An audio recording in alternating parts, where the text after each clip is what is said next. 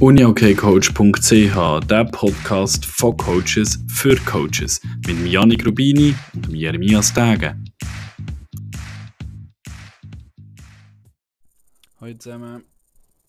Heute ist der vierte Tag von meinem Praktikum.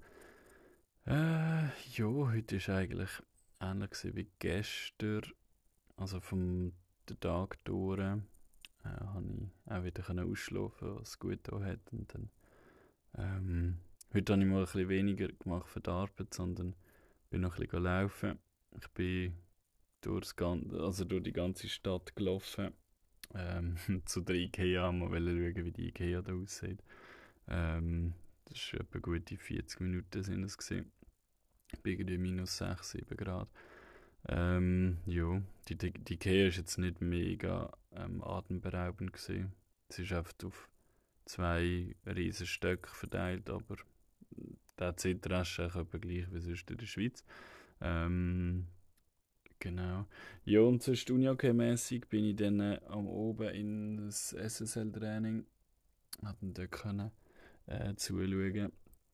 Und ähm, ja, es ist noch, also es ist spannend weil es ist, äh, ist wie in dem Sinn das zweite Training gewesen, oder vor allem eigentlich dann das erste Training, wo fast alle wieder aus der Quarantäne raus sind. Sie haben auch riesige Corona-Probleme. Ähm, und dementsprechend ist das Training relativ locker gewesen, weil sie auch nicht ganz sicher sind, wie fit das die Spieler sind, weil sie am Samstag dann ein Match haben. Und dementsprechend eben sind sie relativ vorsichtig ähm, mit den Spielern umgegangen. Ähm, was ich eigentlich noch spannend finde, oder? Weil man ja eigentlich, eben, man sagt ja, das ist die beste Liga von der Welt und alles. Und, aber diesbezüglich ist jetzt auch nicht mega viel Professionalität da. Also bezüglich, äh, ja, irgendwie gerade einen Check-up machen, jetzt nach der Erkrankung. Ähm, und so, von dem her, eben, es ist eigentlich mit dem geblieben, dass man auf die Spieler gefragt hat, hey, sind ihr fit, ist alles gut? So ein bisschen so. Ähm, ist ja, ja, ist ja nicht in dem Sinne negativ, aber ähm, ist eigentlich noch spannend zum sehen. Und dann, ja, haben sie relativ, also lockeres Training. es ist eben schon noch recht abgegangen natürlich, aber trotzdem ähm, habe ich schon das Gefühl gehabt, ja, es ist ein bisschen lockerer gesehen.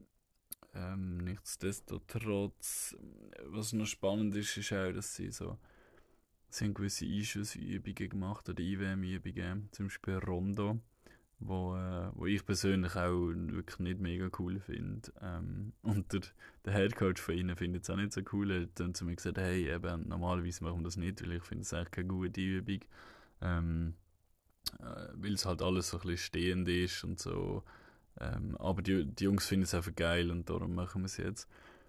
Das, von dem her finde ich es echt cool. Ähm, ich mache das, oder ich finde das auch wichtig, dass man einmal auch Übungen macht, die einfach just for fun sind in dem Sinn und nicht wirklich einen mega Sinn dahinter haben, außer halt eben, dass es Spass macht. Von dem ist das gut. Ja, und sonst, äh, puh, was, was ist noch speziell gewesen? Sie haben viel lang haben sie eingeschossen auf dem, so ein bisschen alles von der Mitte, spannenderweise, aber das haben sie extra mal so gemacht, hat gefragt, ob es irgendwie ob das immer so ist. Und sie gesagt, nein, nein, sie haben jetzt heute das einfach mal so gemacht, mit verschiedenen Varianten und so. Ähm, und man sieht dort halt auch wieder, oder? Die Qualität der Schüsse, das ist unglaublich. Also irgendwie von 20 Schüssen geht einer mal neben das Goal und ähm, in einem Sau-Tempo sehr kontrolliert und alles. Das ist schon äh, enorm. Ähm, ja, und dann hat es noch ein, zwei Small Game Übungen gegeben, aber auch nicht irgendwie Rocket Science sondern sehr, sehr einfach, ohne Spezialregeln und so. Also das 3-3 mit Außenpositionen und auf Wechsel und so. Also wirklich ziemlich easy eigentlich. Ähm, trotzdem aber natürlich auf einem krass hohen Niveau. Eben, technisch natürlich äh, brutal, und aber auch körperlich. Und dann haben sie 5-5 noch gespielt. Ähm, das ist halt schon auch krass. Oder? Ich finde, ähm, ich, ich hoffe schwer, dass es auch in der Nazi bei, bei uns so ist in den Trainings. Aber die gehen jeden Sprint und jeden Zweikampf mit gefühlt 120% rein. Also da wird einfach immer gesprintet. Vollgas. Und egal, ob du den Ball oder nicht Ball hast, da gibt es echt voll drin. Und ähm, das ist wirklich unglaublich. Und falls das in der Schweiz weniger so ist, dass man wirklich immer so voll reingeht, dann ist das sicher auch ein Mitgrund, wieso dass sie erfolgreicher sind als wir. Ja, ähm, genau. Das ist mir mega aufgefallen. Das ist wirklich äh, ähm, enorm. Und das Gleiche ist dann halt eben auch, wenn die Sprinten mit dem Ball am Stock in einem Sautempo in alle Richtungen und schauen dabei noch auf. Also die schauen den Ball gar nicht an und haben trotzdem unter Kontrolle. Oder? Das ist schon beeindruckend, das zu sehen. Ähm, genau, und dann am Schluss haben sie noch zwei, dreimal Special Teams gemacht, irgendwie Powerplay und Boxplay angeschaut. Und sie haben es dort so aufgeteilt, dass der, ich habe ja mal erzählt, dass sie echt den Trainer und den Coach haben und äh, der Trainer hat das Powerplay und der Coach hat äh, das Boxplay. Dann haben sie das noch angeschaut, etwa 10 Minuten so, in verschiedenen ähm, Konstellationen das testet. Und ähm, genau, und dann ist das Training dann mal fertig gewesen. Und der, der Urban, der macht eben das Aufgebot. Ich habe dann gefragt, wie er das macht und ähm, er hat dann auch gesagt, eben, er gibt es immer meistens direkt nach dem, nach dem letzten Training vom Spiel gibt es bekannt. Und zwar wirklich dann gerade äh, unmittelbar nach dem Training. Also er ist dann schnell mit dem, dem Head Coach auf die Seite gesessen, sie haben nochmal schnell diskutiert, weil er hat mir dann auch gesagt, hey, die ersten zwei Linien stehen fest, es geht eigentlich nur darum, wer in der dritten Linie spielt. Und ähm, das haben wir dann auch gesehen, im 5-5 hat er dann ein, zweimal gewisse Spieler von der vermeintlich dritten Linie gewechselt. Und ähm, eben nachher hat er das schnell besprochen nach dem Training mit dem ähm, Head Coach, wenn die Spieler äh, Cooldown gemacht haben. Und dann äh, ist witzig, oder? Sie haben dann irgendwie so jedes Ausdehnen und so irgendwie im Gang gemacht, also im Eingangsbereich von der Halle. Ähm, also die haben nicht irgendwie das auf dem Feld, weil die Damen haben dann schon Training gehabt. Also ähnliche dort, wenn du so willst, Problem wie wir in der Schweiz, dass wir einfach vom Platz her weniger ähm, Möglichkeiten haben. Ja, und dann äh, hat er das Aufgebot bekannt gegeben. Sehr äh, unkonventionell, wenn man so will. Und es hat, glaube so wie ich das gesehen habe dem Spiel, jetzt eben eine kleine Überraschung gegeben. Ich glaube, ein mega junger Spieler jetzt, äh, ist aufgeboten worden für die Drittlinie. Ähm, aber ich kann mich auch täuschen, ich habe dann nicht nachgefragt, wir sehen es dann am Samstag. Ähm, genau.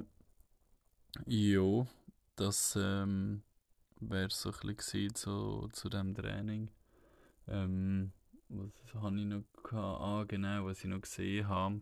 Ähm, die haben Ballsäcke kennen sie nicht in Schweden. Die arbeiten immer mit so Kübeln. Die haben einfach so einen riesen Plastikkübel, wo die Bälle drin sind und also dann gefragt, hey, haben die keinen Ballsäcke? So, nein, wieso? Das ist viel einfacher mit den Kübeln und so und das steht dann bei ihnen. Sie haben, einfach sie haben glaube ich, irgendwie wie eine Art Garderobe mit allem Material drin und dann ähm, stellt man das da an und holt das fürs Training.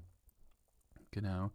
Und dann haben wir mal noch gefragt, wie das läuft mit Überziehen, Waschen und so und auch mit den Trikots. Und dann wir gesagt, ja, sie haben einen Materialchef. Der Materialchef, der wäscht all die Überzieher.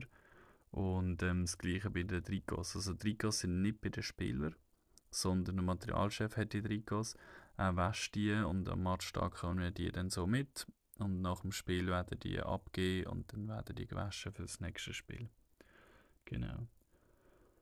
Äh, jo. Ich glaube, das wäre mal so ein das Wichtigste. Jetzt morgen, ähm, morgen ist in dem Sinn wieder Uni okay freier Tag. Ähm, aber morgen oben geht es los mit der Zugfahrt nach Göteborg. Das sind, glaube ich, etwa zwölf Stunden. Und äh, genau, dann wird ich dort noch können mit dem Head Coach über ein paar Sachen reden, wie er äh, das Coaching sieht und so. Das äh, wird sicher sehr spannend, weil er jetzt die letzten drei Tage hat er noch ähm, den ganzen Tag ist er in der Halle gewesen.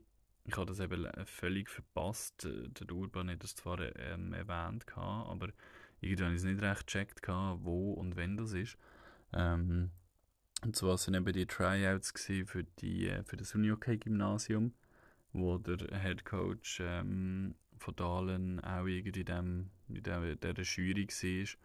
Und die haben immer gesagt, es sind 26 Spieler gewesen, die sich beworben haben und 8, also sprich 7 Feldspieler und ein Goalie, dann sie mitnehmen. Und ähm, ich meine, ja, bis 7, 8 in, äh, von den 26 ist sicher kein Thema. Das, das wissen sie schon.